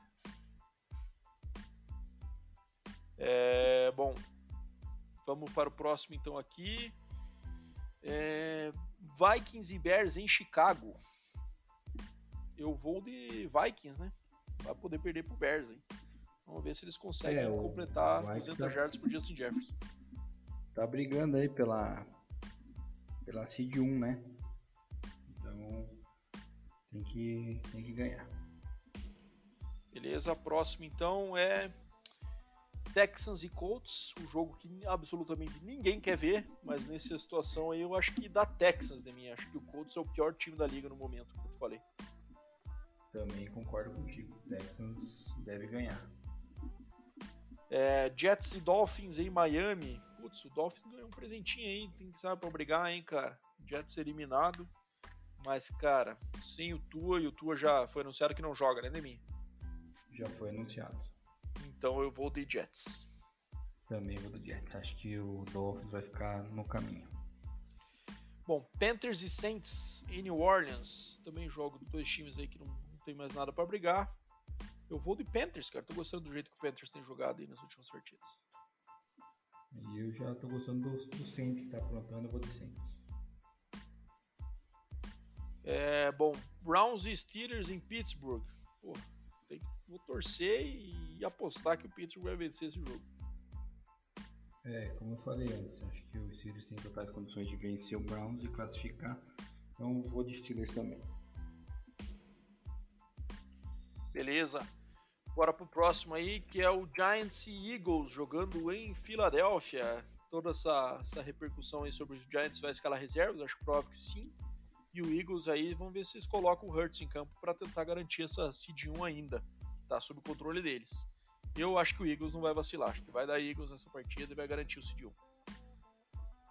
Eu não sei se eles vão com com o Hurts, mas eu vou apostar no Eagles para garantir esse seed 1 e esse bye, né? Então, e o Giants se for com reserva fica mais é, fica menos forte, digamos assim, né? Isso aí. Bom, bora agora para Cowboys e Commanders em Washington. Cowboys.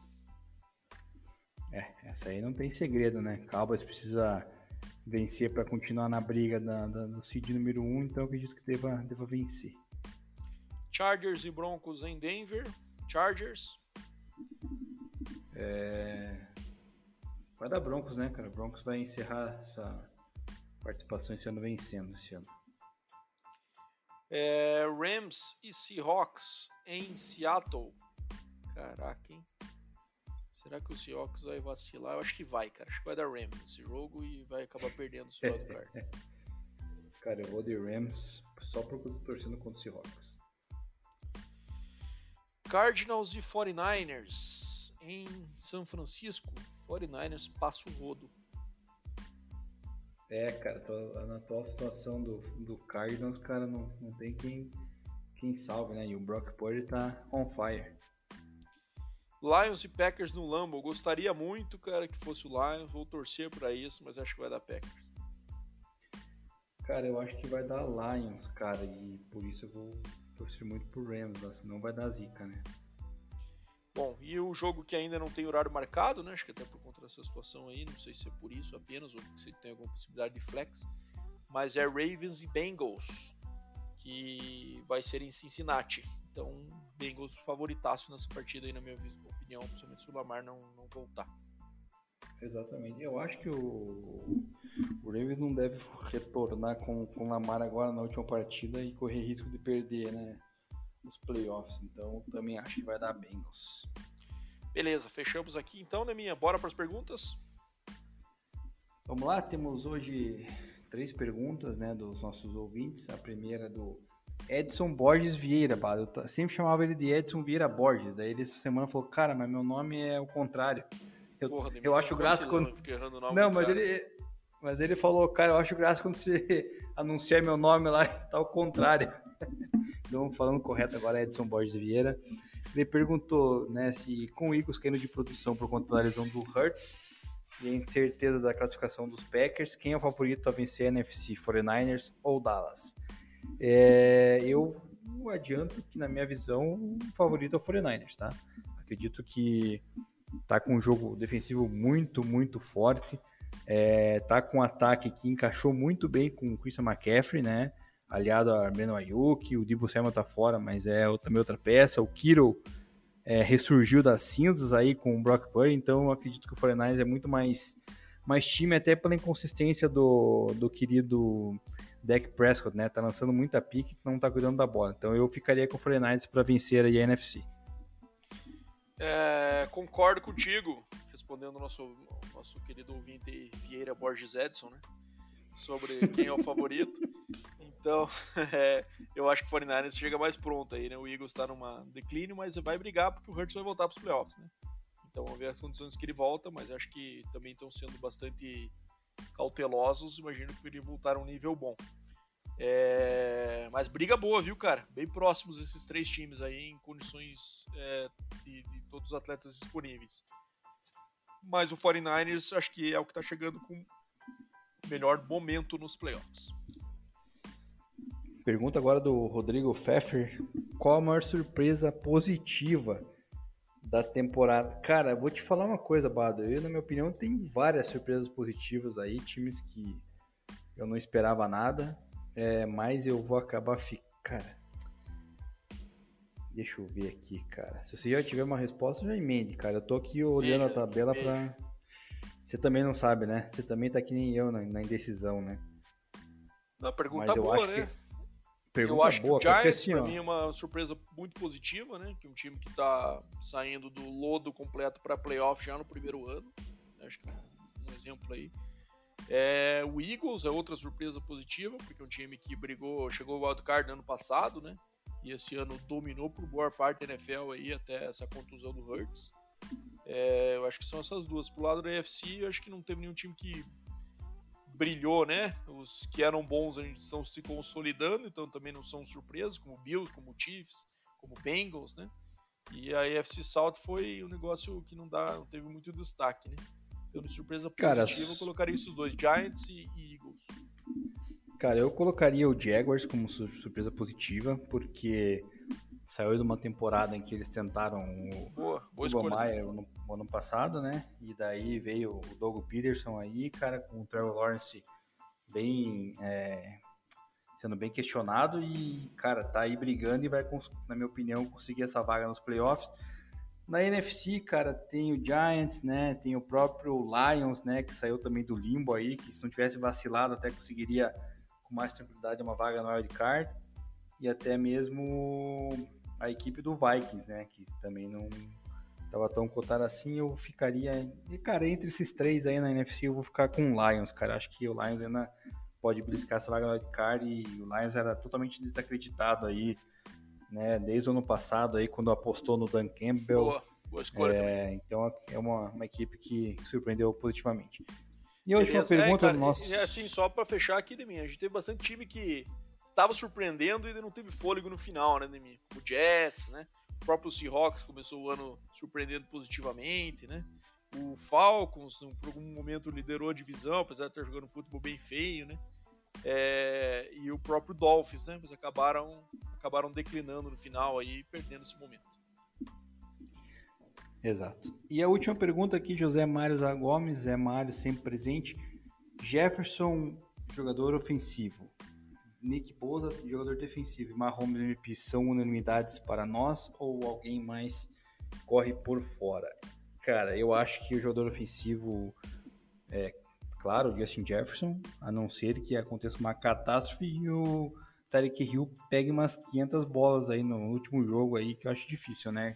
Sendo que não tem mais QB agora para passar para ele. É, defensivamente falando, cara, tem o Bolsa que a gente falou. E, cara, agora surgiu um nome, cara, que é o defensive end do, do Eagles, cara. Como é que é o nome dele, cara? Ai, cara. Fugiu o nome do. Cara, é o líder em sacks da NFL esse ano, cara. Vamos. Vejo aqui agora é para você. Acho que, é, acho que é Harrison alguma coisa, se não me engano. Veja aí. Vamos ver aqui os DLs e os líderes em sacks. Rayson Reddick, 16 sacks Rayson Reddick. Exatamente. Temos Chris Jones com 13, depois Quinn Williams com 12, Darren Payne com 11,5. É, eu não sei se o Joey Bowles é esse cara, viu? É, vamos ver se eu acho que ele tá nos linebackers aqui, né? E não nos, nos DLs, nosso querido Joey Bowles. Será? Não, tá não. Deixa eu procurar como é que estão os stats do Cara, o Bo... O Nick Bolsa. Joey né? Bolsa machucou. Bolsa. Não sei se ele tá falando do Nick ou do, do Não, não, do Nick, pô, do Nick. Eu falei Bolsa, eu falei Joey, se eu falei Joey, eu me enganei. É o Nick Bolsa, né, do 49ers. Eu acho que o Nick, Nick Bolsa, tem 11,5. 3, 4, 6, 7, 8,5, 11,5. 11,5, acho, não é? 14,5, 15,5, 17,5 sex. Ele é o líder em sex da NFL. Caraca, então eu lia, eu peguei uma lista desatualizada. É, Cara, ou vai ser o Nick Bosa ou vai ser o Redick aí do Eagles, na minha opinião. E é, o MVP, infelizmente, vai ser, muito, né? Eu não estava acompanhando muito aí essa questão do defensivo. Acho que o Nick Bosa com esses números aí, é, quando o cara realmente tem uma temporada em sex assim destacada, como esse é o caso, é o que vem acontecendo nos últimos anos. Aí, os caras têm vencido esse, esse prêmio, né? Com J.J. Watt, com outros jogadores aí nos últimos anos. Então acho que o Nick Bosa tem essa, essa condição. É, sobre os outros dois, eu acho que estão bem garantidos mesmo. Acho que vai ser Jeffrey, Justin Jefferson, um jogador ofensivo, e o Mahomes MVP. É, conseguiu descolar bem aí com a contusão do Hurts, né, com o Burrow não tendo tempo de chegar, acho que nessa disputa, né? Se tivesse começado o ano do jeito que está jogando agora, certamente teria briga. Então acho que o Mahomes tem tudo para conseguir seu segundo MVP aí da, da, da, temporada regular da NFL na carreira. É, o Burrow poderia até chegar no jogo do, de ontem da maneira que tinha começado, né? Que o jogo ia ser um, um chural total ali, né? Poderia muito é. bem conseguir uns 4, 5 TDs, né? Mas como a gente não teve o final da partida para saber, então vamos ficar devendo essa, eu acho que, infelizmente, para minha tristeza, o Mahomes é, vai levar. Eu acho que mesmo assim, né, Deminha? Nem mesmo assim, acho que o Mahomes demonstrou essa consistência durante todo o ano, né? O Burrow começou um pouquinho devagar, teve aquela intertemporada, assim, o Jamar Chase ali também, que, que ele caiu um pouco de rendimento, né? né? É. é, e acabou prejudicando. Então acho que mesmo assim, acho que o Mahomes ainda leva vantagem mesmo que ele tivesse um jogo monstro nessas últimas duas semanas. Bom, Justo. bora fechar agora então com o nosso quiz, ou tem mais alguma aí? Cara, agora que você falou, mano, vamos fechar com o quiz, cara, já tô querendo mudar meu palpite. Porra, mas nem falei nada, você mudar. É que eu lembrei que o número é 97, né? Daí acabei de lembrar que o Nick Boza, por exemplo, é 97, né? Bom, vamos ver então. É, cara, eu falei que ele é um first rounder, eu falei que é um jogador que ainda está ativo e vou falar então que ele estudou é, estudou, aliás, ele praticou futebol na sua carreira de high school, college e NFL em três estados diferentes: Flórida, Ohio e agora Califórnia. então acertei essa tua dica, né, cara? Como assim, Porque... cara? Cara, Nick Bosa fez o college no, em Ohio State, né? Uhum. Ele joga na Califórnia, no 49ers, né? Sim. E o high school não faço a menor ideia, mas daí deu, a, a, né, por eliminação eu vou, eu vou achar que é ele, né? É, tá seguro ou quer mais alguma dica? Cara, não, me mande outra dica, cara, mas a não ser que tenha alguma pegadinha no meio do caminho aí, cara. É, ele foi escolhido no top 5 da NFL no draft do. No, no, seu ano de draft. Então foi, né? Nick Bosa foi, foi eleito, se não me engano, foi a primeira, não foi? Nick Bosa? É, não foi? Não me lembro, cara. Nick Bosa foi, foi a foi segunda alta. escolha overall do draft de 2019. Segundo overall, né? Então, é, cara, é, é ele. Você não vai ter você não vai pregar essa peça, né? E minha resposta final? Vai. Não é ele, cara. É o irmão dele, Deminha. Porra, como é que você erra isso, cara? Tem que dar vantagem pros mais velhos. Não, não, Eles não. Fiz... Cara, não. Eles... E também é número 97. Ele fez os, os mesmos high school, college e draft. É, joga no mesmo estado hoje, né? Então eles estão seguindo as carreiras de forma bem espelhada, Deminha. Joey Bolsa jogou, a, jogou high school na, na, na São Tomás Aquinas, uma dos maiores high schools aí dos Estados Unidos na questão do futebol, Fort Lauderdale, na Flórida. Jogou o college Ohio State e foi draftado com a terceira escolha geral do draft de 2016. É, pelo Los Angeles Chargers, primeiro San Diego Chargers, né, quando foi draftado, e já está aí com desde 2016 com sua, com sua com, essa, com a mesma franquia. Teve 26 sacks registrados na sua carreira no college e já está com 59,5 na sua carreira na NFL. Ele que sofreu com algumas contusões, aí só teve 3 anos com temporadas completas, inclusive nesse ano, né, que ele só jogou 3 jogos até aqui. E, mas já teve aí, foi o NFL Defensive Rookie of the Year em 2016, quatro vezes para o Pro Bowl. E, enfim, Joey Bosa é o escolhido, mas poderia muito bem ser o seu irmão Nick Bosa, que o resumo também é bem parecido. Diga aí, Deminha, o que, que achou da minha pegadinha para você? Péssima, né? O episódio já tá triste, já tá meio, né, para baixo aí devido a, aos acontecimentos e você pega um cara irrelevante cara. Irrelevante? Como assim? Só... Ele teve mais sexo que o irmão na, na carreira no college. Mas, então, apesar claro de que, teve, né, cara? Apesar de que o Nick Bosa no último ano se machucou, né? Então acabou tendo um ano prejudicado. Mas na sua carreira até aqui, Nick Bosa também se machucou, então teve quatro sacks. Pera aí. Ele teve 15, tem, tá com 42 sacks até agora da NFL. Ele vai passar o irmão em breve, mas ainda não passou e eu costumo respeitar as hierarquias, meu amigo. Não passou ainda? Claro que passou, Bado. O que, cara? Tem 42 sacks na carreira, o Nick. Deixa eu ver o Joey. Quanto que tem o Joey? Joey não, tem 50 Joey, e poucos Joey... que eu falei, não foi? Deixa eu ver aqui. No, no college você falou 50 e pouco no college, cara. Não, não, não. 42 o Nick na NFL e o Joey tá com 59,5 na NFL. Cara, eu tô vendo os stats aqui, aqui 59,5. Você pegou um cara que fez 12 pontos, 5 sacks no máximo na carreira dele, no ano. Sim, sabe por que eu fiz isso, cara? Porque o quiz hum. é meu e eu escolho quem eu quiser por isso. Ah, tá, tá bom. Tá justo então. Tá perfeito. Então. Beleza, meu amigo Deminha. Acho que fechamos aqui, né? O episódio acabou tendo o mesmo tempo aí, mas também porque a gente falou bastante sobre o episódio do Damar Hamlin. A gente continua nas vibrações positivas na torcida para que não seja. É, que tenha sido apenas um susto aí, que ele consiga se recuperar, que tudo volte ao normal é, na vida dele, no Buffalo Bills e toda a torcida do futebol americano ao redor do mundo aí que tá bem apreensiva com essa situação. Seguimos na torcida, né, Deminha? Valeu, cara. Até semana que vem.